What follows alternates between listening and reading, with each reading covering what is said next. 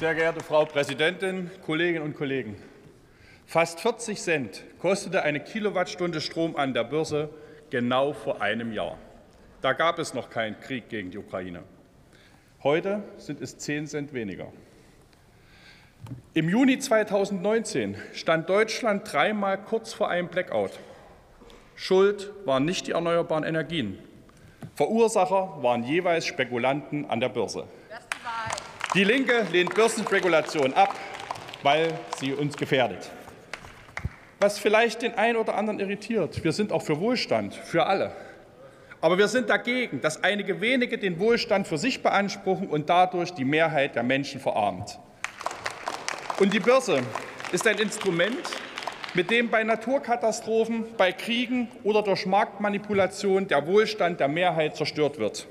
Und die Bundesregierung, sie sieht zu.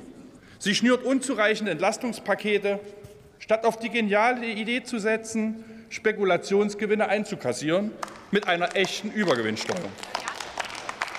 Und mit Preiskontrollen Wucherpreise zu beenden. So schlägt es die Linke vor. Und egal, wie die Ampel die Bremsen nennt, es bleiben nur kosmetische Eingriffe, mit denen sie letztlich die Börse und nicht die Menschen schützen.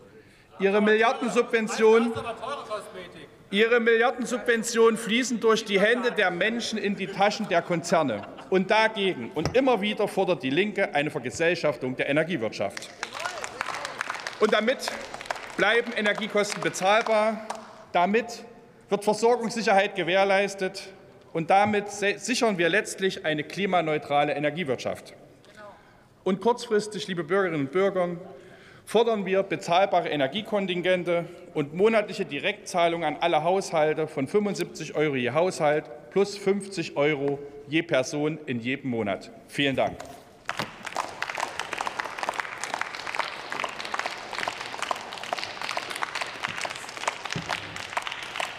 Nächster Redner für die FDP-Fraktion Hagen.